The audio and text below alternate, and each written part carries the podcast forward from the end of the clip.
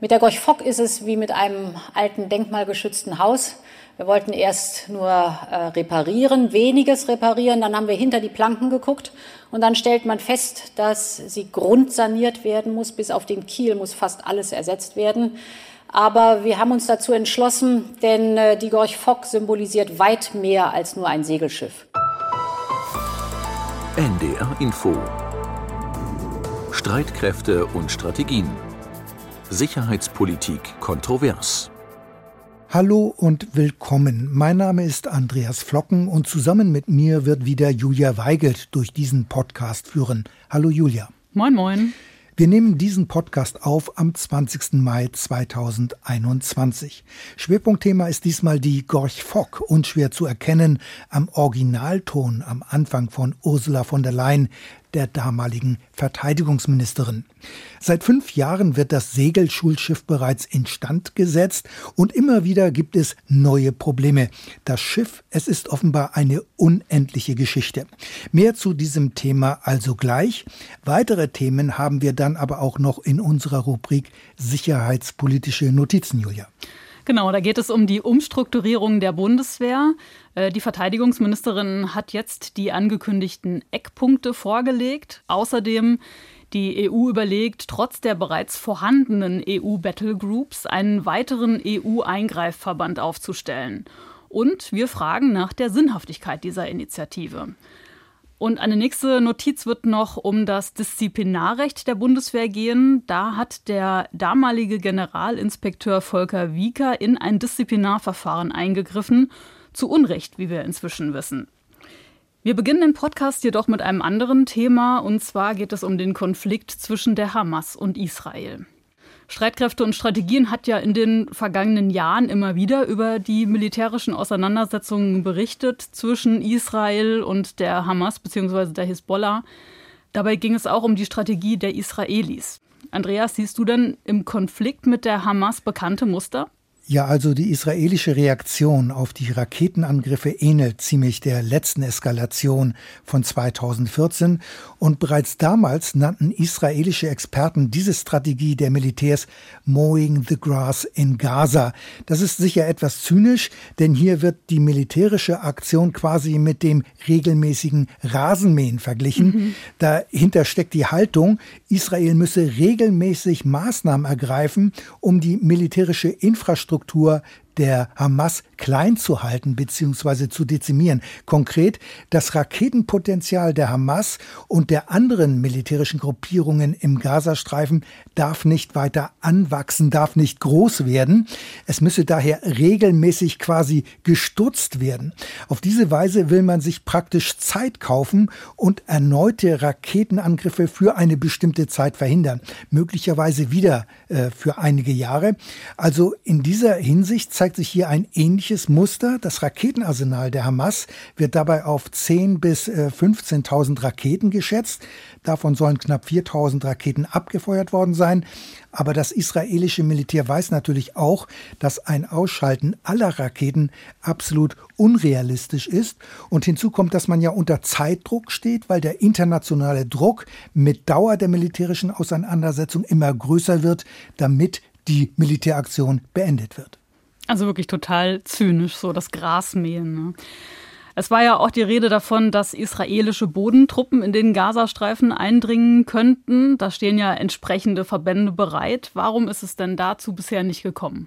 Ja, man muss erst mal sagen, mit Bodentruppen kann das Militär normalerweise einfacher und vielleicht auch wirksamer Militäreinrichtungen der Hamas ausschalten.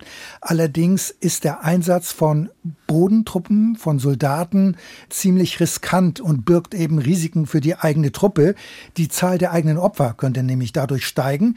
Außerdem bestünde die Gefahr, dass israelische Soldaten entführt werden. Und das möchte man auf israelischer Seite auf jeden Fall verhindern.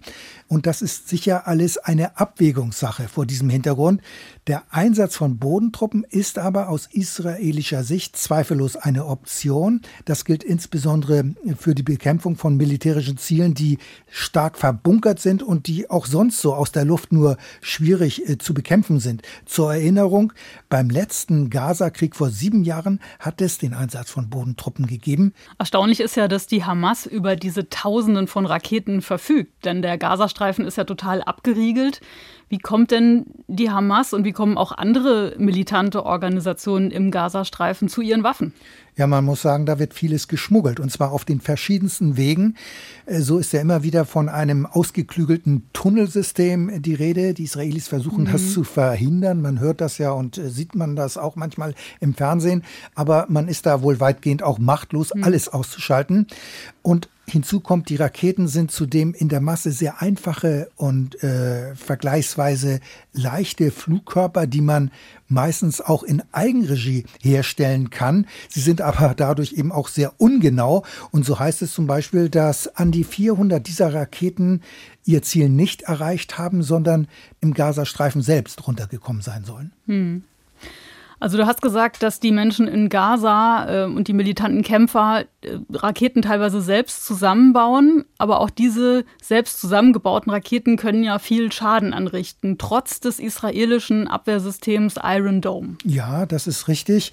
Äh, das Abwehrsystem Eiserne Kuppel, so heißt das ja auf Deutsch, ist zwar immer weiter optimiert worden, aber die Raketen von der Hamas werden ja in der Regel in Salven gestartet, also mehrere zugleich. Und da besteht immer die Möglichkeit, dass einige dieser Raketen das Abwehrsystem überwinden. Es können zwar vom Abwehrsystem Iron Dome mehrere angreifende Raketen gleichzeitig bekämpft werden. Aber die Zahl ist natürlich begrenzt, die gleichzeitig bekämpft werden können, zumal jedes Startgerät maximal 20 Abwehrraketen hat.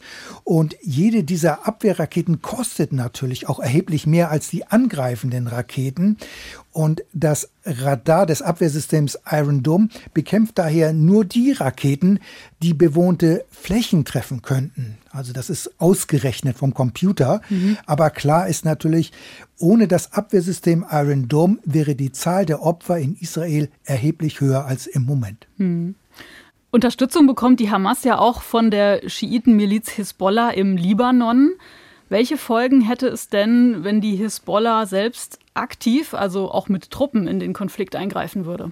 Ja, dann hätte Israel in der Tat ein Problem, denn wenn die Hisbollah ebenfalls Raketen vom Libanon aus auf Israel abfeuern würde, dann müsste Israel ja praktisch einen Zwei-Fronten-Krieg führen.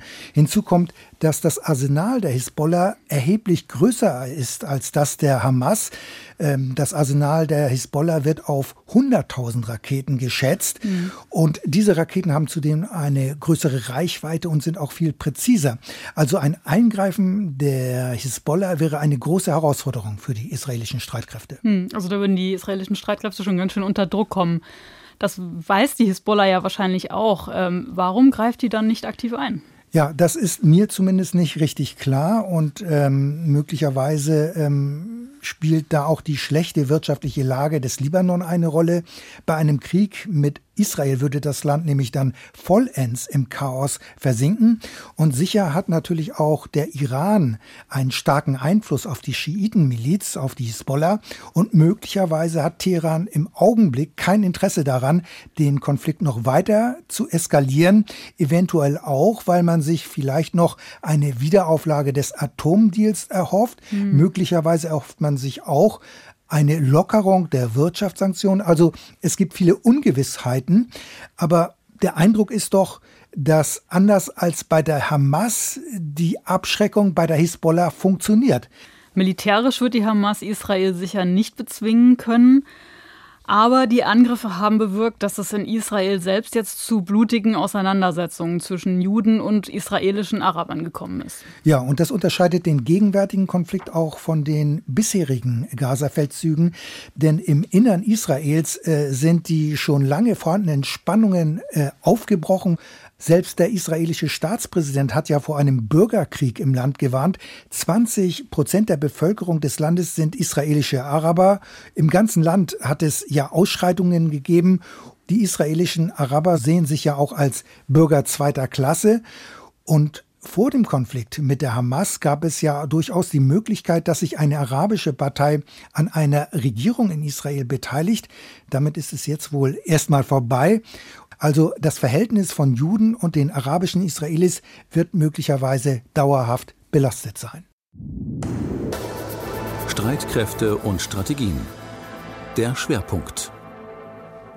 Diesmal geht es um die Gorch Fock. Als wir diesen Schwerpunkt vor Monaten geplant haben, haben wir diesen Termin gewählt. Denn das Segelschulschiff sollte eigentlich in wenigen Tagen nach einem mehrjährigen Werftaufenthalt wieder an die deutsche Marine übergeben werden. Doch wieder einmal hat sich gezeigt, wenn es um die Dreimastbark geht, läuft nichts so wie geplant. Ja, denn Ende vergangenen Monats, genauer am 29. April, ein neuer Paukenschlag. Die Bremer Lürsenwerft kündigte überraschend an, dass die Gorch Fock nicht wie angekündigt in diesem Monat übergeben werden kann, sondern vermutlich erst im Spätsommer. Bei uns im Studio ist jetzt unser Kollege Christian Wolf aus Kiel. Hallo Christian. Moin Andreas und hallo Julia. Moin, moin. Du bist mit einer der Experten beim NDR, wenn es um das Segelschulschiff der deutschen Marine geht. Hattest du damals gedacht, dass auf den letzten Metern da noch etwas schiefgehen könnte? Also ganz ehrlich, ich glaube, das hat so niemand erwartet. Die Pressemitteilung der Werft, die ging ja ziemlich spät raus, etwa so gegen 19.30 Uhr. Ich weiß das noch ziemlich genau, weil ich mitten im Umzugsstress war und plötzlich hat mein Handy wie wild geklingelt und Kollegen und Freunde riefen an und alle wollten von mir wissen, sag mal, was ist denn mit dieser Gorch Fock los? Und ich konnte denen natürlich nicht sagen, was los ist, denn ich hatte ja keine Ahnung, dass so kurz vor der Zielgeraden nochmal ein Problem mit einer solchen Auswirkung auftaucht. Was ist denn das Problem? Tja, also laut Werft ist das die Corona-Pandemie. Die soll die mehrmonatige Verzögerung jetzt verursacht haben, denn, so steht es in der Pressemitteilung, kann die Gorch Fock erst im Spätsommer übergeben werden, also vermutlich irgendwann im August oder September. Schuld sollen Rohre für die Klimatechnik sein, die nicht rechtzeitig verbaut werden konnten, wodurch andere Gewerke wiederum ihren Job nicht machen können und so weiter. Das alles jetzt wieder in Ordnung zu bringen und auf ein neues abzustimmen, das nimmt laut Werft so viel Zeit in Anspruch. Das klingt erst einmal natürlich einleuchtend, vor allem mit der Corona-Begründung. Vielleicht bin ich jetzt etwas zu misstrauisch geworden nach all den Jahren als Reporter, aber nach allem, was rund um das Segelschulschiff passiert ist, das wollen wir ja noch mal im Laufe dieser Podcast-Folge genauer besprechen, hm. sind bei mir natürlich sofort die Alarmglocken losgegangen. Die Alarmglocken sind bei dir angegangen. Du wirst uns gleich sagen, warum. Zunächst aber noch einmal zur Pressemitteilung vom 29. April. Dort wird der Geschäftsführer der Bremer Lürsenwerft, Tim Wagner, folgendermaßen zitiert. Beginnend mit der zweiten Corona-Welle Anfang des Jahres und aktuell verstärkt durch die dritte Welle haben wir an zahlreichen und entscheidenden Schnittstellen einen erheblichen Personalmangel zu beklagen, den wir zur Erreichung des geplanten Ablieferungstermins am 31. Mai 2021 nicht mehr kompensieren können. Soweit also das Zitat. Christian, du hast eben gesagt, aufgrund der Pandemie hätten Rohre für die Klimatechnik nicht verbaut werden können.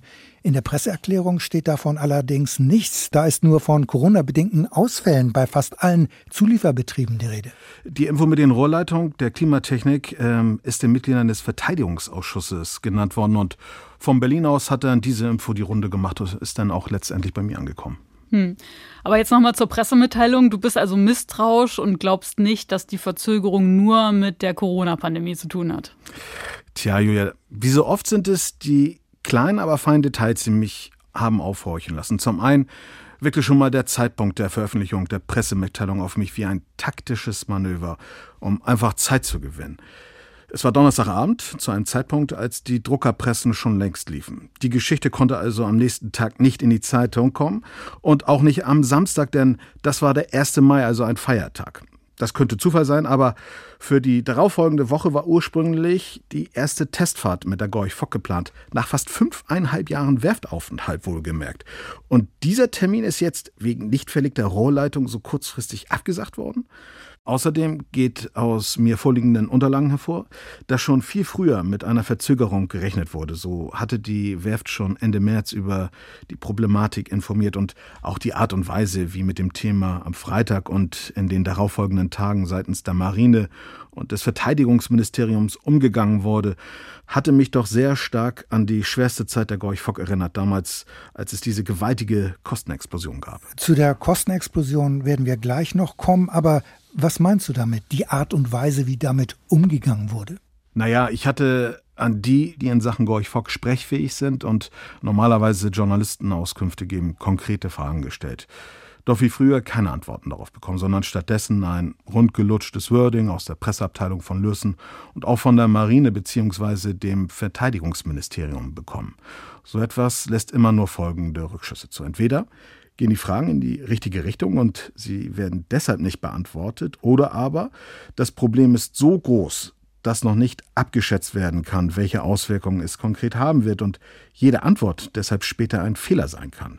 So sehe ich das zumindest. Auch weil es ja schon Ende März den ersten Notruf von der Werft gab. Möglich ist auch noch, dass Transparenz einfach nicht erwünscht ist und die entsprechende Pressestelle in Unwissenheit gelassen wurde. Denn eins sollte jedem klar sein, ein erneuter Skandal rund um das Segelschuhschiff der deutschen Marine, egal in welcher Form, ist nicht im Interesse der Marine und des Bundesverteidigungsministeriums.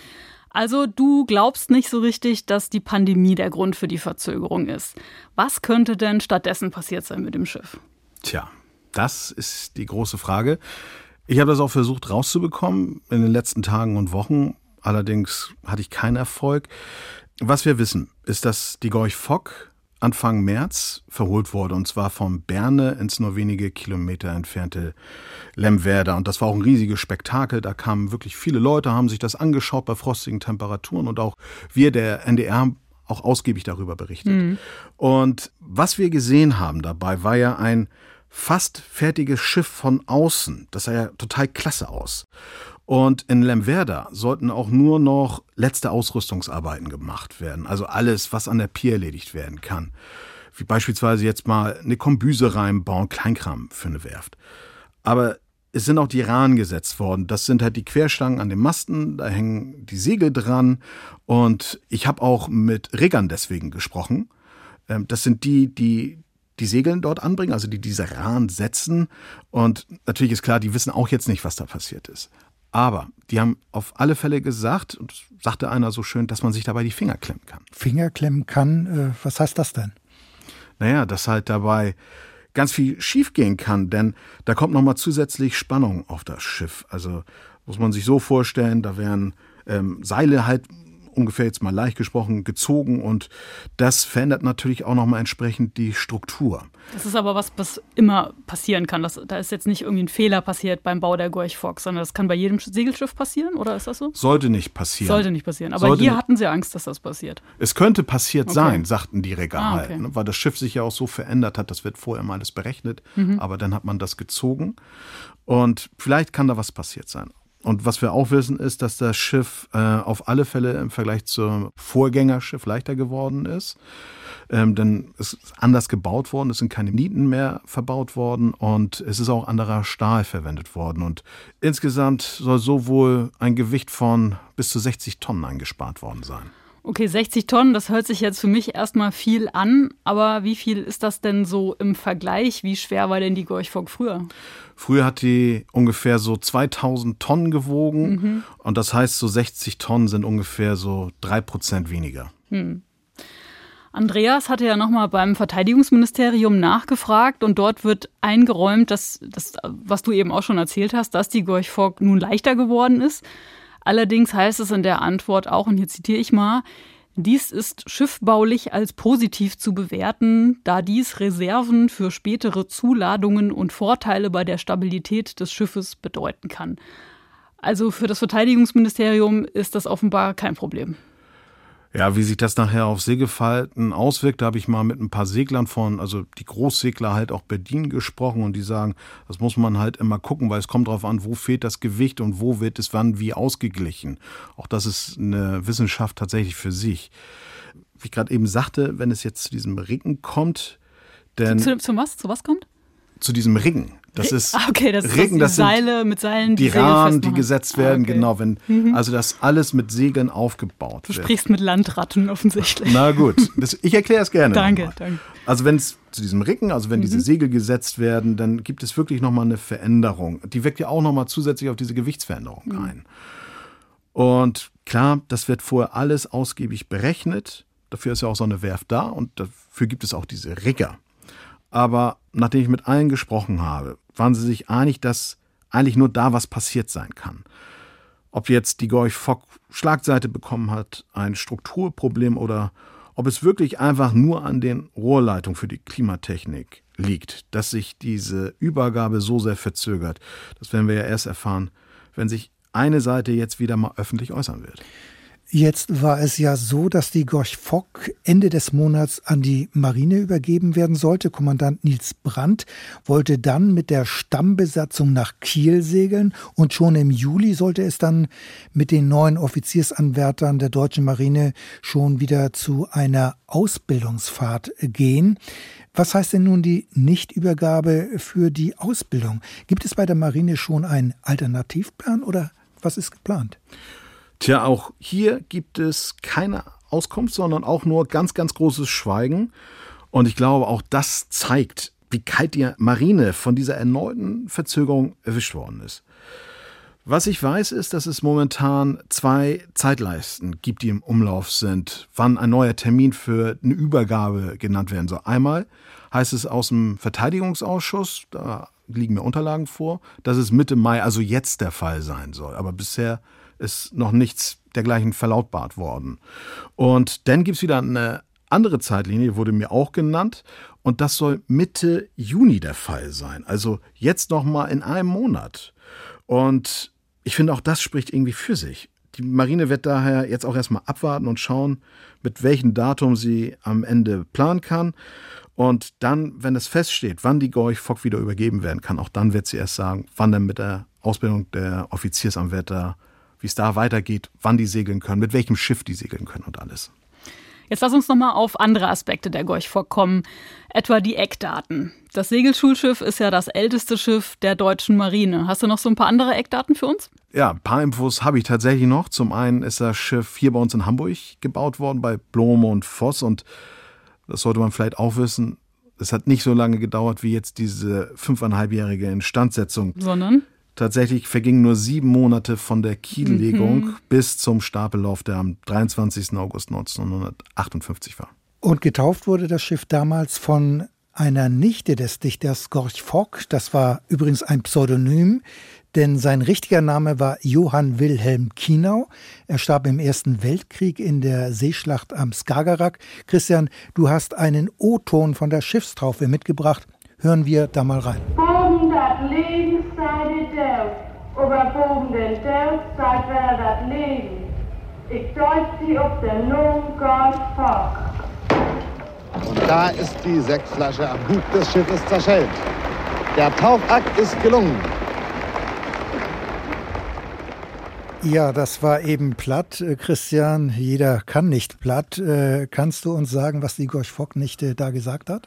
Richtig, dass es Plattdeutsch war und ähm, die Nichte von Gorch Fock hat gesagt, über dem Leben steht der Tod, aber über dem Tod steht wieder das Leben. Ich taufe dich auf den Namen Gorch Fock. Ah ja. Tatsächlich hat es dann auch nur noch vier Monate übrigens gedauert nach dem Stapellauf, den wir ja gerade eben gehört haben, bis dann das Segelschulschiff der Bundesmarine übergeben worden ist. Und seitdem werden dort die angehenden Offiziere der deutschen Marine ausgebildet. Wenn es nicht gerade in der Werft liegt. Die Kosten für die Instandsetzung belaufen sich ja inzwischen auf 135 Millionen Euro. Die Kosten damals beim Neubau waren aber überschaubar. Nur etwa 8,5 Millionen deutsche Mark hat der Neubau der Gorch-Fock damals gekostet. Und von dem Segler gab es ja damals mehrere Schiffe, also von diesem Typ. Ja, dabei handelt es sich um die sogenannte Gorch-Fock-Klasse. Die ist von 1933 an hier in Hamburg bei Blom und Voss gebaut wurde. Insgesamt gab es sechs Schiffe, die man hier auf Kiel gelegt hat, von denen es noch immer fünf gibt und tatsächlich auch weiterhin genutzt werden, bloß mit ganz anderen Namen. Als erstes äh, natürlich das Typschiff Gorch Fock, das gebaut worden ist. Das wurde zum Kriegsende in Stralsund von der eigenen Besatzung versenkt, denn haben es die Sowjets wieder gehoben und tatsächlich äh, auch weiter als Segelschuhschiff eingesetzt. Damals hieß es Tovadic. 2003 ging das dann zurück nach Deutschland und äh, ist seitdem auch wieder in Stralsund als Museumsschiff. Hm. Dann wäre da auch noch die Horst Wessel, das zweite Schiff. Und die ist nach Kriegsende in die USA gebracht worden und seitdem unter dem Namen Eagle als Segelschuhschiff der US Coast Guard im Einsatz. Die Albert Leo Schlagetta war Schiff Nummer drei, wurde auch beschlagnahmt durch die Alliierten und kam dann über Brasilien nach Portugal und wird auch seitdem von der portugiesischen Marine als Segelschuhschiff eingesetzt mit dem Namen Sagres. Und es gibt eine Besonderheit bei ähm, Schiff Nummer 4, das ist die Mircha, denn das ist das einzige aus der Sag nochmal, wie heißt die? Mircha. Okay. Und das ist das einzige Schiff aus der Baureihe, das nicht für Deutschland gebaut worden ist, sondern tatsächlich für die rumänische Marine und auch seitdem dort immer noch im Einsatz ist als Segelschulschiff. Mhm. Schiff Nummer 5, das ist besonders, denn eigentlich sind Schiff 5 und 6 ein Schiff. Denn ähm, die Herbert Nockus, die konnte gar nicht fertig gebaut werden, hat man trotzdem aus dem Dock rausgelassen, wurde dann zerstört und aus den Teilen hat man dann schließlich mit neuen Teilen die Gorch Fock gebaut, die es jetzt gibt. Es gab ja damals, also 1958, schon eine große Kontroverse darum, ob die Marine überhaupt ein Segelschulschiff für die Ausbildung von Offizieren braucht, ob das überhaupt notwendig ist. Auslöser war ja damals der Untergang der Pamir kurz zuvor, bei der fast die gesamte Besatzung ums Leben kam. Sag nochmal, was ist da passiert bei der Pamir? Ja, Pamir, ganz berühmter Frachtsegler, einer der großen Flying P hießen die damals, weltberühmt. Die ist auf dem Weg von Deutschland in die USA auf dem Atlantik in einen heftigen Sturm gekommen und ähm, tatsächlich ist das Schiff durchgekentert und dabei untergegangen, denn leider Gottes. Hm. Und dann gab es aber auch nach den letzten Skandalen, jetzt sind wir wieder in der Jetztzeit, rund um die Gorch Fock, äh, viele Stimmen, die dieses Konzept der Ausbildung grundsätzlich in Frage gestellt haben. Also als es darum ging, soll das Schiff überhaupt saniert werden oder brauchen wir das überhaupt? Äh, ich erinnere mich immer dran, die Artillerie oder es gibt ja auch keine Kavallerie, wir haben ja auch keine Pferde mehr, das waren immer so die Argumente. Wie siehst du das? Brauchen wir so ein Schiff überhaupt noch? Also, da beziehe ich jetzt mal klar Stellung. Ich sage, die Gorch Fock ist für die Offiziersausbildung der deutschen Marine absolut notwendig. Punkt. Klar kann man jetzt sagen, in Zeiten von GPS, Hightech-Fregatten, die schon fast vom Computer alleine gesteuert werden und satellitengelenkten Waffensystemen, ist es auf den ersten Blick vielleicht nicht nachvollziehbar, warum man so ein Segelschiff braucht. Ich habe deswegen mit Jan Witt gesprochen, der ist Militärhistoriker und seit Jahren auch schon Dozent an der Marineschule Mürwik. Der hat das, finde ich, ganz gut zusammengefasst, warum so ein Segelschuhschiff für die Ausbildung der angehenden Offiziere so wichtig ist. Hier erfahren Sie zum ersten Mal sozusagen ihr eigentliches Element, die See, und nicht geschützt auf der Brücke eines großen Kriegsschiffes, sondern tatsächlich ganz unmittelbar an Deck, im Mast. Und die Idee dabei ist eben nicht nur, sie mit den Urgewalten des Meeres zu konfrontieren, sondern es geht dabei auch ganz massiv um Teambuilding. Den jungen Offizieranwärtern deutlich zu machen, dass sie letztendlich nur im Team etwas erreichen können. Und ich glaube, das ist gerade in der heutigen Zeit mit unserer zunehmenden Individualisierung eine ganz, ganz wichtige Erfahrung, die man den jungen Leuten mit auf den Weg geben muss. Die Aussage wundert mich nicht, denn fast jeder Marineoffizier ist ja im Zuge seiner Ausbildung auf der Gorch Fock gewesen. Das ist Chorgeist und auch sonst hat das Schiff ja eine sehr einflussreiche Lobby, auch in der Politik. Aber um teamfähig zu werden, braucht man ja nicht unbedingt ein Segelschulschiff. Es gibt ja viele Marinestreitkräfte, die kein Segelschulschiff haben, zum Beispiel die US Navy die Royal Navy oder auch die niederländische Marine, das sind ja deswegen nicht unbedingt schlechte Seeleute. Stimmt, absolut, hast du recht, Andreas. Aber auf der anderen Seite ist es auch so, dass andere Marinen auf der Welt gerade auch Segelschulschiffe bauen lassen, wie beispielsweise China, die ja äh, nicht nur die jüngste Marine ist, sondern auch die größte der Welt. Und interessanterweise lassen die gerade zwei Segelschulschiffe nachbauen. Und klar, Vorbild ist Gorch Fock. Jetzt bleiben wir aber nochmal beim Segelschulschiff der deutschen Marine. Ähm, die Marineführung zumindest sieht ja die Gorch Fock auch als Botschafterin mit positivem Image. Sie war ja auch mal auf der Rückseite des 10-Markscheins. Ja, also die Gorch Fock, das ist einfach für mich auch eine Ikone. Das ist ein absolutes Symbol für Weltoffenheit. Und diese Symbolik, die ist auch für viele diplomatische Missionen genutzt worden. Beispielsweise 1974. Ähm, da ist Gorch Fock als erster Truppenteil der Bundeswehr nach dem Zweiten Weltkrieg nach Polen geschickt worden. Und das Ganze hat man dann sogar 1988 äh, nochmal wiederholt als Schiff und Besatzung nach Haifa in Israel geschickt worden. Das waren ja die goldenen Jahrzehnte der Gorch Fock. Das kann man, finde ich, wirklich so sagen.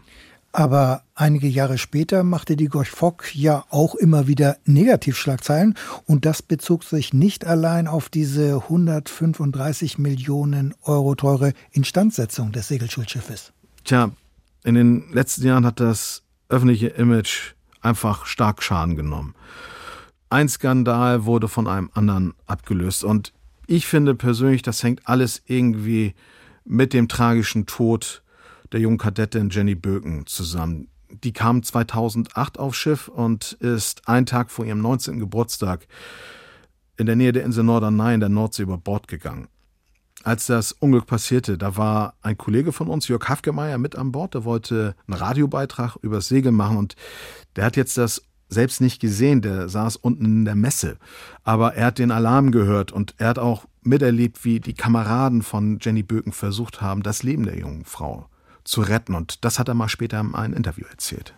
Das hat sich ein sehr, sehr großer Schatten über das Schiff gelegt mit dem Tod dieser jungen Frau. Ein paar Frauen und ein paar junge Männer, die haben die Hilferufe der jungen Frau gehört. Die Rettungsinsel war draußen, ist beleuchtet. Dann wurde, wurden beide Speedboote, die auf dem Vorschiff sind, das sind schnelle Motorboote, drei Mann Besatzung je. Das eine fuhr sofort Richtung Rettungsinsel, die ja auch in dieselbe Richtung schwamm, wie das Opfer vermutlich getrieben wurde. Tja, aber leider waren die ganzen Versuche der Kameraden, waren leider umsonst. Ungefähr zwei Wochen später und 120 Kilometer vom Unglücksort entfernt entdeckten dann Mitarbeiter eines Forschungsschiffes die Leiche von Jenny Böken in der Nähe von Helgoland. Es gibt ja bis heute immer wieder Zweifel, ob der Tod der Kadettin wirklich ein Unglücksfall war. Also natürlich ist das so, dass äh, dieser tragische Tod von Jenny Böken vor allem natürlich ihren Eltern keine Ruhe lässt. Und das liegt auch ein bisschen daran, dass die genauen Todesumstände bis heute nicht geklärt sind. Was wir wissen ist, dass Jenny Böken zur Wache eingeteilt worden ist, und zwar im Vorschiff. Und vermutlich ist sie dort eingeschlafen und dann über Bord gegangen, denn das hat man ja später herausgefunden. Sie war nicht ganz gesund und deswegen auch nicht fit für den Dienst auf der Gorchfock. Hinzu kommt, dass man früher auf der Gorchfock, wenn man Wache hatte, keine Rettungsweste getragen hatte. Hat, es gab auch keine GPS-Sender und. Das gibt's mittlerweile? Mittlerweile ist das Standard hm, tatsächlich, okay. auch durch dieses. Nach diesem Unfall. Nach die, genau, das mhm. war damals mit der Auslöser. Und dann kommt noch hinzu, dass bei der späteren Obduktion kein Wasser in der Lunge gefunden wurde.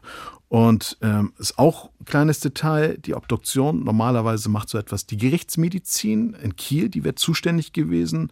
Aber bei Jenny Böken hat das ein Arzt der Marine gemacht, und zwar in einem Kühlhaus in Büsum, auch ganz ungewöhnlich eigentlich. Und dann fehlt tatsächlich auch bis heute, sagen die Eltern von Jenny Böken, das Tagebuch von ihrer Tochter, was sie regelmäßig geschrieben hat. Und deswegen können und wollen ihre Eltern natürlich nicht akzeptieren, was passiert ist und versuchen seitdem immer wieder, dass das Verfahren um den Tod ihrer Tochter wieder neu aufgerollt wird.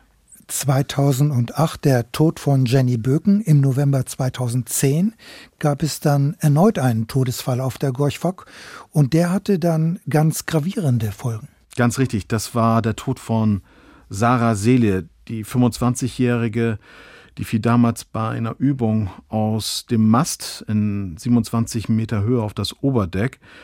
Und das Tragische bei Sarah Seele ist tatsächlich, dass sie erst fünf Tage vor diesem Unglück an Bord der Gorch Fock gegangen ist. Und ihr Tod hatte damals auch für ganz große mediale Aufmerksamkeit gesorgt. Denn, so hatten es damals einige Medien berichtet, soll es wohl auf der Gorch Fock eine Meuterei gegeben haben, das war aber nicht der Fall. Vielmehr gab es unter der Besatzung so eine Art Protestaktion, weil ihnen von der Stammbesatzung keine Zeit zum Trauen gelassen wurde und viele sich auch nicht mehr trauten, in die Masten zu gehen. Und auch wollten sogar einige das Schiff verlassen. Du sagst, es hat keine Meuterei gegeben, wenn ich mich richtig erinnere.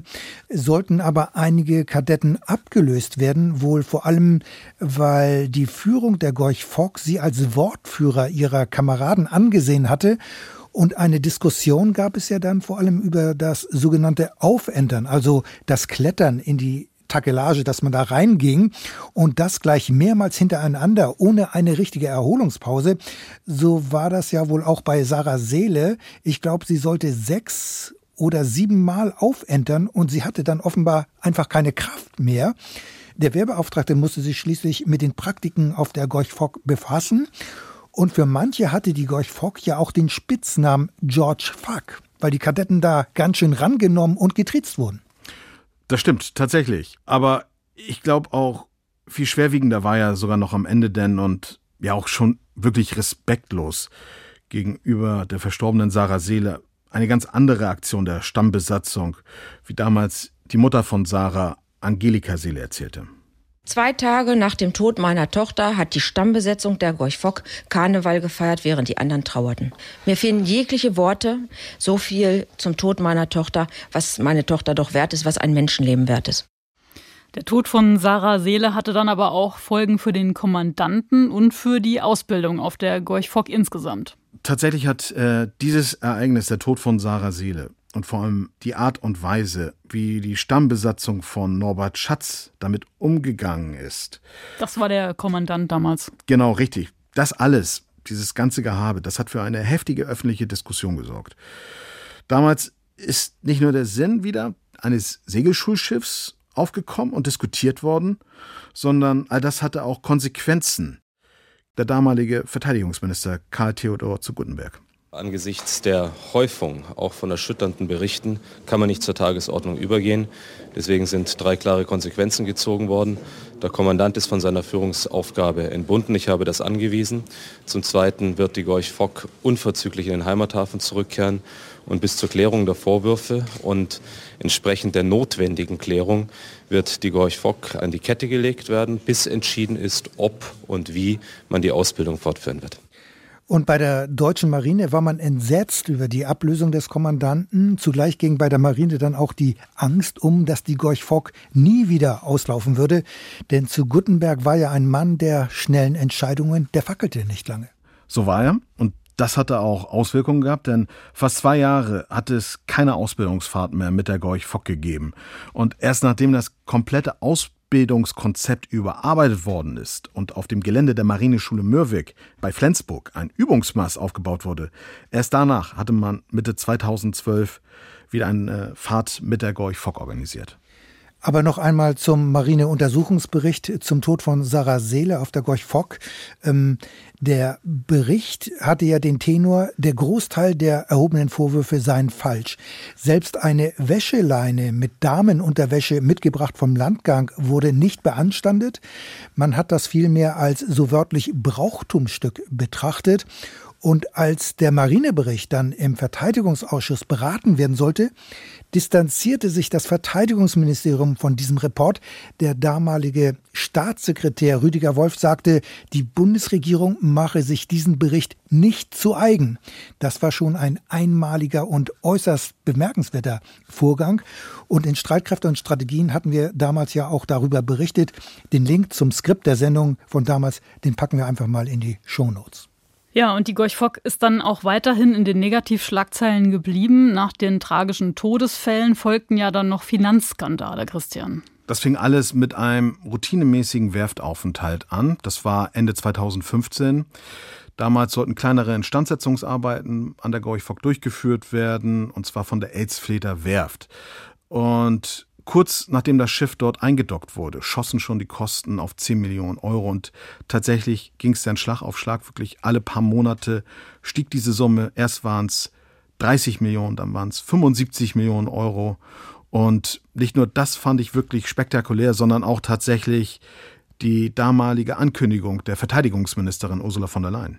Mit der Gorch Fock ist es wie mit einem alten denkmalgeschützten Haus. Wir wollten erst nur äh, reparieren, weniges reparieren, dann haben wir hinter die Planken geguckt und dann stellt man fest, dass sie grundsaniert werden muss. Bis auf den Kiel muss fast alles ersetzt werden.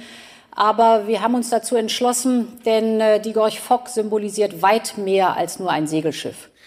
Aber die Affäre war damit noch nicht zu Ende. Sie ging ja immer weiter. Vermutlich hat damals selbst die Verteidigungsministerin es nicht für möglich gehalten, was da noch alles kommen sollte. Christian, du hattest ja damals mit dem Kollegen Christoph Prössel umfangreich und intensiv zur Gorch Fock recherchiert. Hättest du damals gedacht, dass es noch viel, viel schlimmer werden könnte?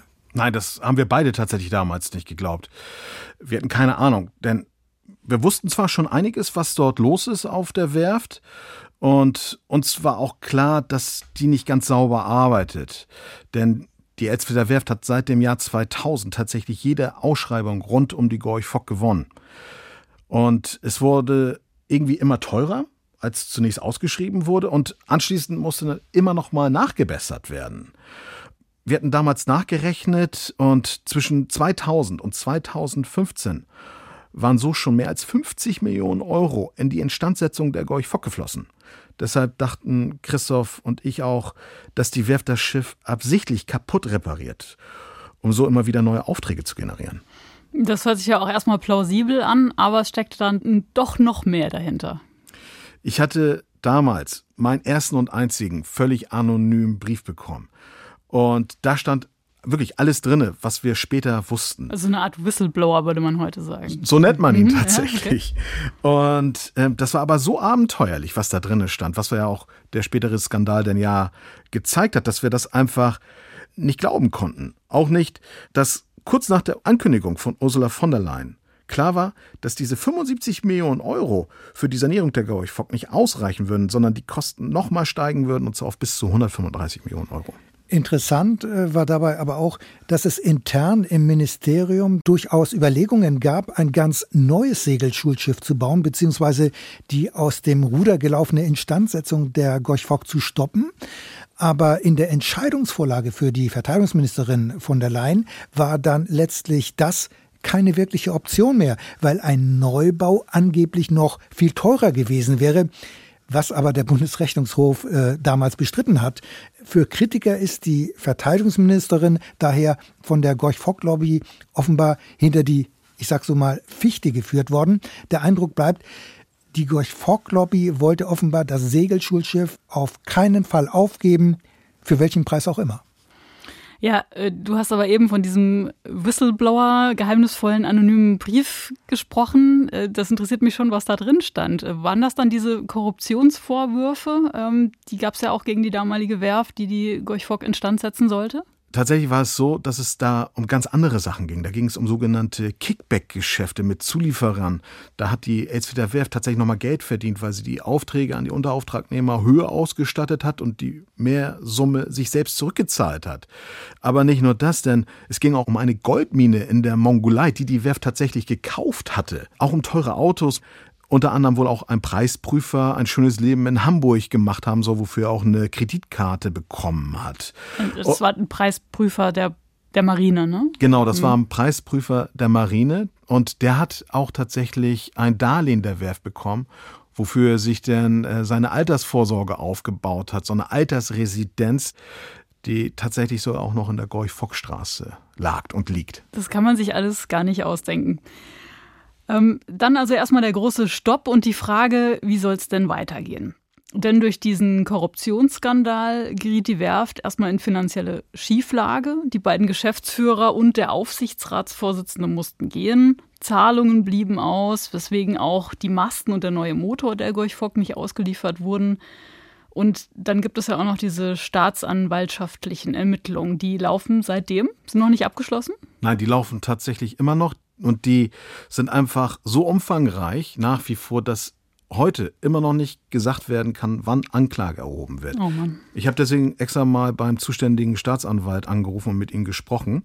Und der hat einfach gesagt, es ist so umfangreich, weil so viele Menschen aus der Marine und aus der Wirtschaft in diesem Fall Gorch Fock verwickelt sind und weil so viele Firmen auch gegründet worden sind drumherum, um einfach auch alles zu verschleiern. Deswegen ist noch nicht klar, wie lange da noch weiter dran ermittelt werden muss. Auch da wird es sicherlich noch mal ganz spannend sein, wenn der Prozess losgeht, was da am Ende noch mal alles bei rumkommen wird. Hm, also das, diese ganze Geschichte, die du jetzt erzählt hast, da geht es um die Elsfleter-Werft, ne, die die Gorch genau. erstmal saniert hat. Ich bin da auch noch gespannt, was dabei rumkommt, aber das, der Prozess hat noch nicht angefangen. Ja? Also es geht immer noch um Ermittlungen.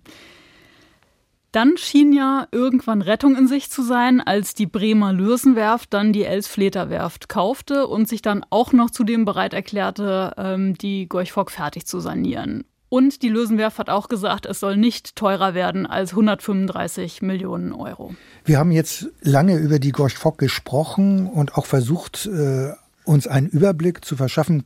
Christian, äh, glaubst du denn jetzt noch an ein Happy End und auch daran, dass möglicherweise die Lehren aus dieser Serie von Skandalen gezogen werden? Also nach all dieser Tristesse glaube ich tatsächlich ganz fest an so ein Happy End.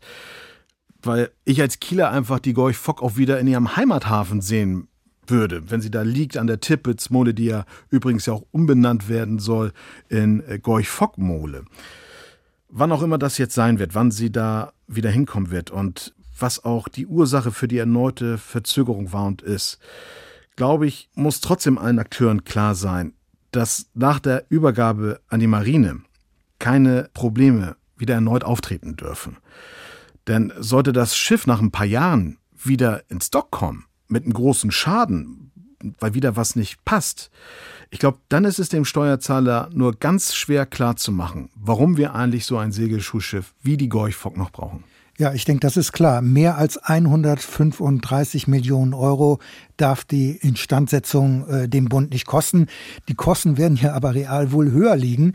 Und die Lürsenwerft hat ja in ihrer Pressemitteilung auch angekündigt, dass die Werft diese Mehrkosten übernehmen wird. Und das finde ich wiederum verwundert auch nicht.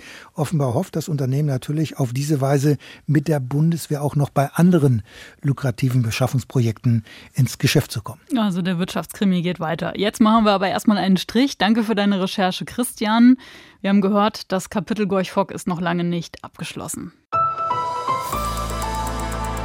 Sicherheitspolitische Notizen. Die Bundeswehr soll umgebaut werden. Im Februar hatte Verteidigungsministerin Kramp-Karrenbauer ein sogenanntes Eckpunktepapier angekündigt.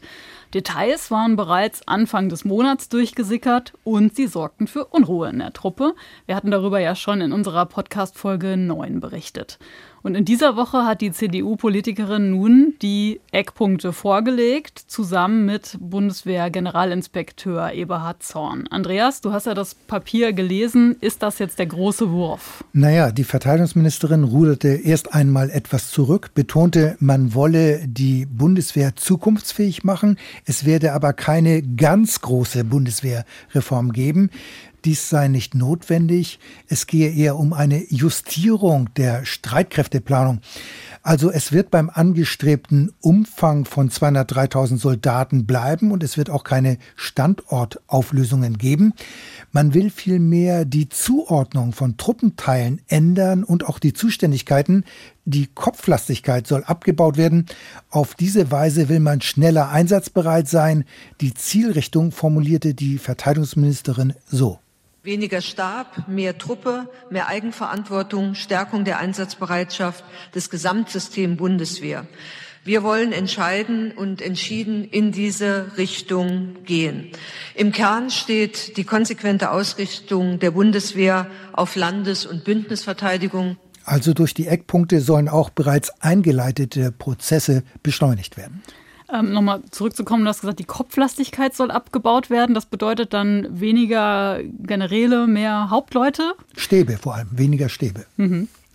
Also die Bundeswehr soll auch schneller und flexibler werden. Wie will das BMVG, das Verteidigungsministerium, das erreichen? Also die Führung soll schlanker werden, straffer organisiert werden. Äh, für Auslandseinsätze gibt es ja bereits ein Einsatzführungskommando da nun wieder auf die Landes- und Bündnisverteidigung stärker gesetzt werden soll, wird es auch hier ein entsprechendes Gegenstück geben. Ein territoriales oder nationales Führungskommando soll geschaffen werden. Das wird dann zuständig sein für alle militärischen Aktivitäten im Inland, also für die Landes- und Bündnisverteidigung, aber auch für die Katastrophenhilfe und für Unterstützungsleistungen im Innern, wie zum Beispiel jetzt bei der Corona-Epidemie. Also da höre ich jetzt erstmal, was noch zusätzlich dazu äh, gebaut werden soll, aber hat sie auch gesagt, was gestrichen wird?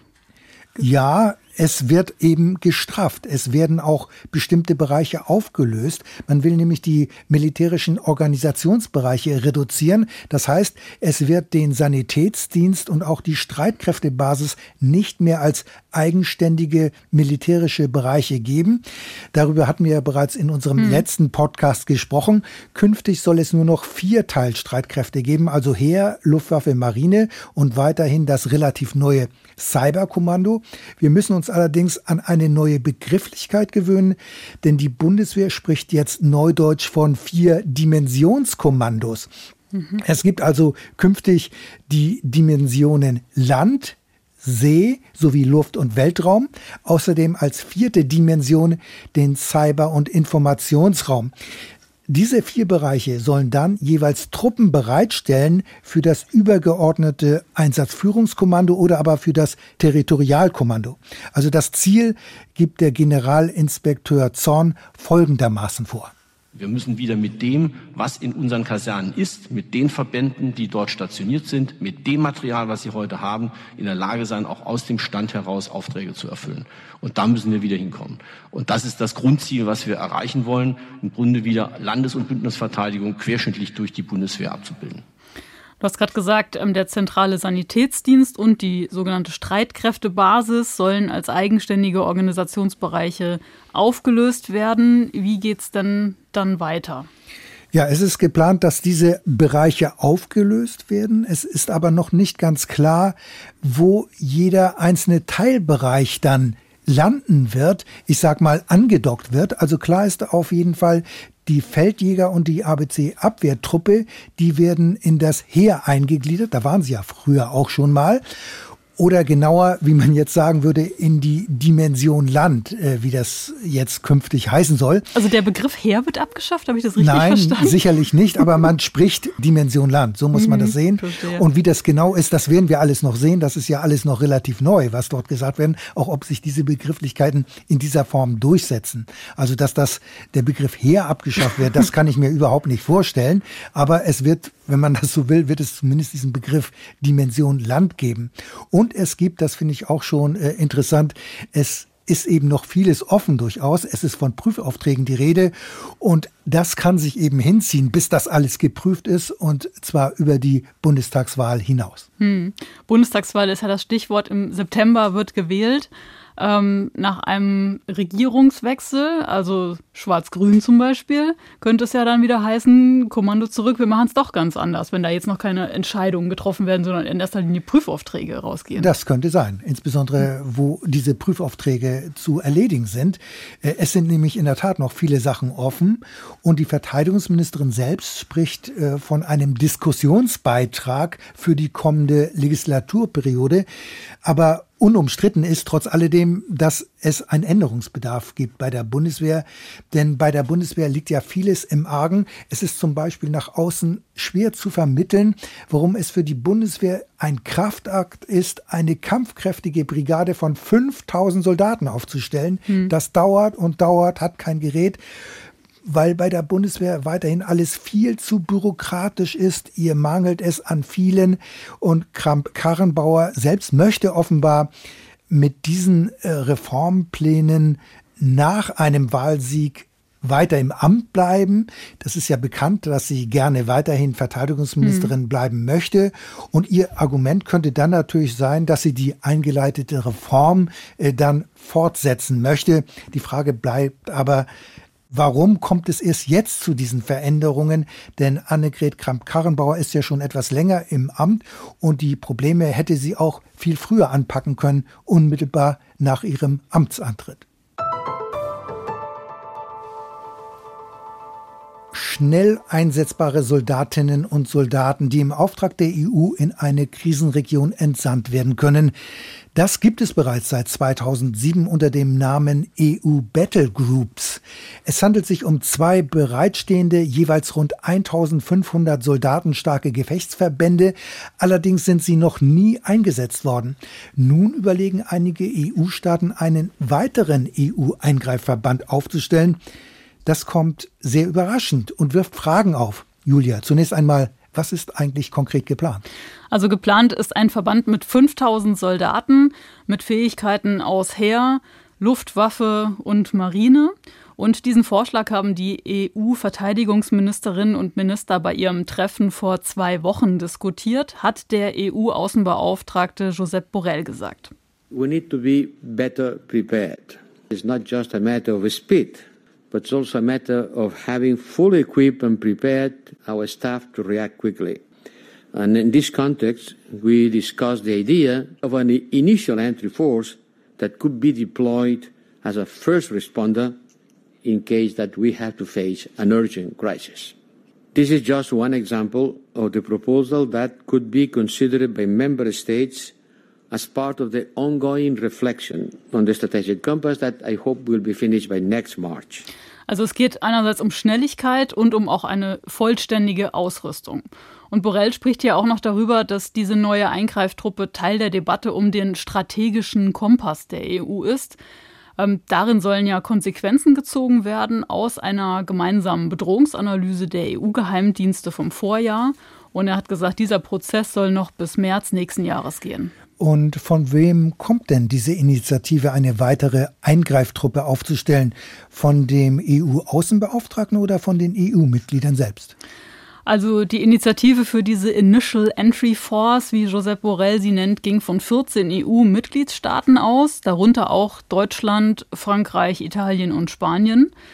Und diese schnelle Eingreiftruppe könnte den Plänen nach eingesetzt werden, wenn zum Beispiel Regierungen von befreundeten Staaten, wobei ich das auch einen ziemlich weit gefassten Begriff finde, äh, also wenn diese Regierungen um Unterstützung im Kampf gegen Terrorgruppen bitten. Ja gut, da könnte man auch die EU-Battlegroups einsetzen. Mhm. Die Frage bleibt also, warum wollen einige EU-Staaten denn nun einen weiteren mhm. Eingreifverband aufstellen, obwohl man ja bereits seit Jahren mit den sogenannten EU-Battlegroups zwei ständige EU-Eingreifverbände hat? Auf den ersten Blick macht das doch gar keinen Sinn.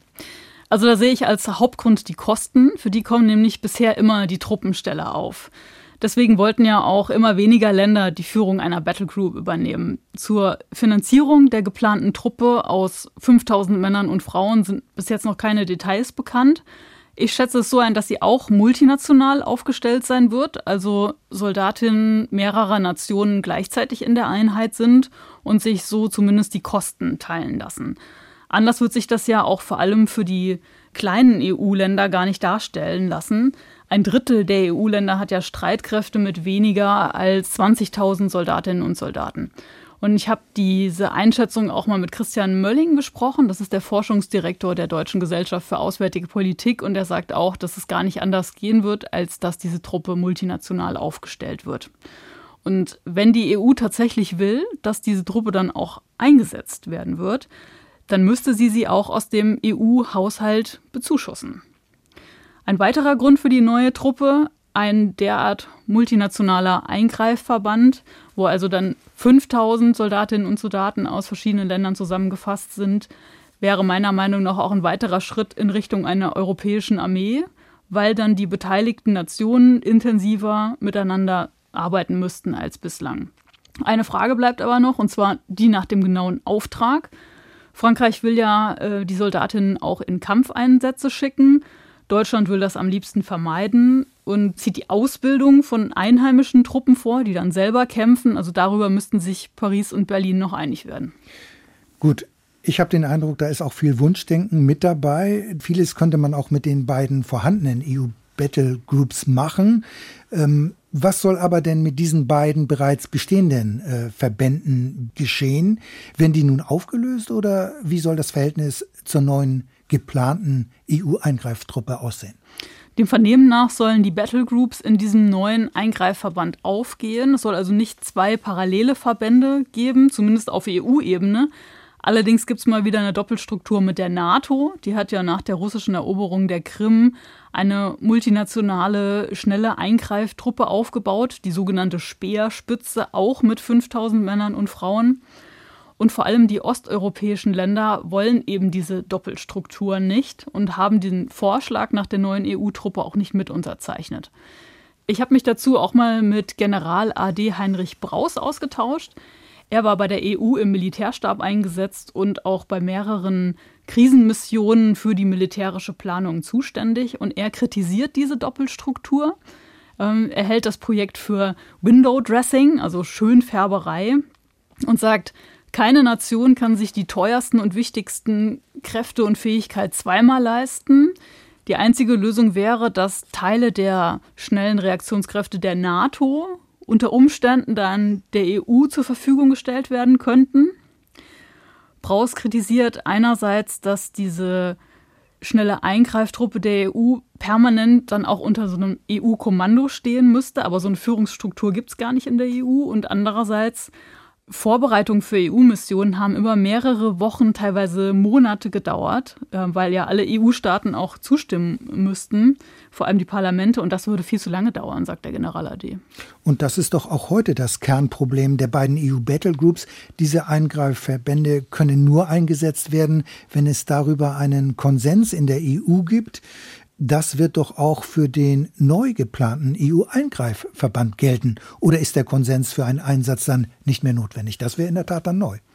Ja, dazu habe ich widersprüchliche Angaben gefunden. Also die FAZ zitiert Vertreter äh, des Europäischen Auswärtigen Dienstes, die der Ansicht sind, falls sich da kein Konsens herausbildet, müssten auch nicht alle Staaten mitmachen. Man könnte sozusagen so eine Gruppe der Willigen damit beauftragen. Der EU-Vertrag würde das zulassen. General AD Braus sieht das allerdings skeptisch und er sagt, ohne die Zustimmung des politischen und sicherheitspolitischen Komitees der EU und des EU-Rats wäre so eine Truppe wohl im Namen der EU nicht einsetzbar. Also es gibt wirklich noch viele offene Fragen, auch zur Finanzierung und zu den Führungsstrukturen und darüber hinaus noch weitere Ungereimtheiten, denn obwohl Deutschland diesen Vorschlag mitträgt, bremst die Verteidigungsministerin, ähm, also Frau Kramp-Karrenbauer, zu hohe Erwartungen nach einer schnellen Umsetzung. Sie sagt, der deutsche Fokus liege auf den Battlegroups, die noch nicht genug bestückt und noch nicht handlungsfähig genug seien. Ja, es gibt da in der Tat noch viele offene Fragen. Mal sehen, ob der neue EU-Eingreifverband, der geplante EU-Eingreifverband auch wirklich Gestalt annehmen wird. In unserer nächsten Notiz geht es um einen Fall aus der Militärjustiz der Bundeswehr, genauer um ein jetzt bekannt gewordenes Urteil eines Truppendienstgerichtes. Der ganze Fall liegt zwar schon drei Jahre zurück, trotzdem ist er interessant, denn bei diesem Disziplinarverfahren spielte der damals höchste Soldat der Bundeswehr, Volker Wieker, eine Rolle. Julia, du bist der Sache einmal nachgegangen. Worum geht es? Ja, der Fall ist wirklich besonders, denn hier hat sich der Generalinspekteur, also der damalige Volker Wieker, in ein Disziplinarverfahren eingemischt. Er hat dem zuständigen Vorgesetzten befohlen, eine Entscheidung zurückzunehmen, obwohl er das nicht darf. Und das hat das Truppendienstgericht in München auch ganz eindeutig bestätigt. Also ein Truppendienstgericht hat eine Entscheidung des Generalinspekteurs für rechtswidrig erklärt und sein Vorgehen kritisiert. Das passiert nicht alle Tage. Was genau ist da passiert? Es geht um einen Berufssoldaten, der an der Offizierschule des Heeres in Dresden eingesetzt war. Und er erhielt von seinem Vorgesetzten eine Disziplinarbuße von 1000 Euro wegen verschiedener Äußerungen. So steht es im aktuellen Magazin des Deutschen Bundeswehrverbands zu lesen. Ich habe mir deswegen mal das Urteil des Truppendienstgerichts besorgt und da kann man lesen, dass der Betroffene eine Frau Oberleutnant beleidigt haben soll mit den Sätzen, wann kommen Sie eigentlich in den Stimmbruch und sind Sie befriedigt und schwanger? Den Inhalt lasse ich jetzt mal unkommentiert.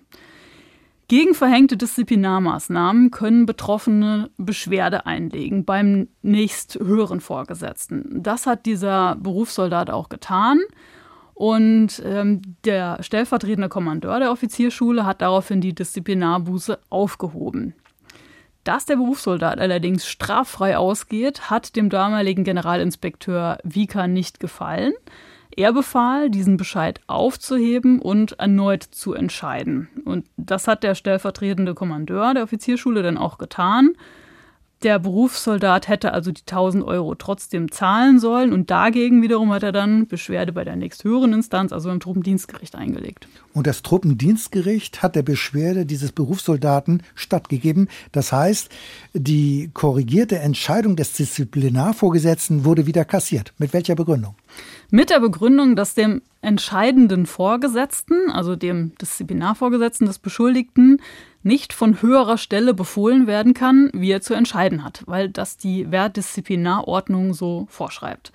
Solche Strafen können nur aufgehoben werden, wenn der Betroffene Beschwerde einlegt oder bei Verfahrensfehlern, wenn also der Betroffene etwa zuvor nicht angehört worden ist. Das Truppendienstgericht hat klar geurteilt, das war hier nicht der Fall und der Generalinspekteur hätte nicht eingreifen dürfen. Ja, das ist ja schon ein bemerkenswertes Urteil. Ein Truppendienstgericht weist den obersten Soldaten der Bundeswehr in seine Schranken. Ja. Und es zeigt auch nochmal, wie wichtig es ist, dass äh, die Truppendienstgerichte auch mit einem zivilen Richter besetzt sind, der außerhalb der militärischen Hierarchie steht.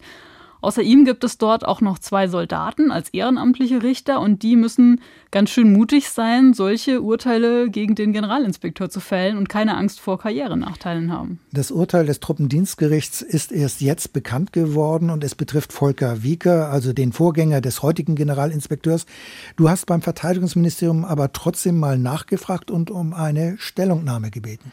Ja, das habe ich gemacht und ich will auch noch mal sagen zum zeitlichen Ablauf. Also das Urteil, haben schon gesagt, ist zwar von Oktober 2019, aber ähm, es steht im, im, Urteil auch drin, dass die Weisung des Generalinspekteurs am 15. März 2018 erging.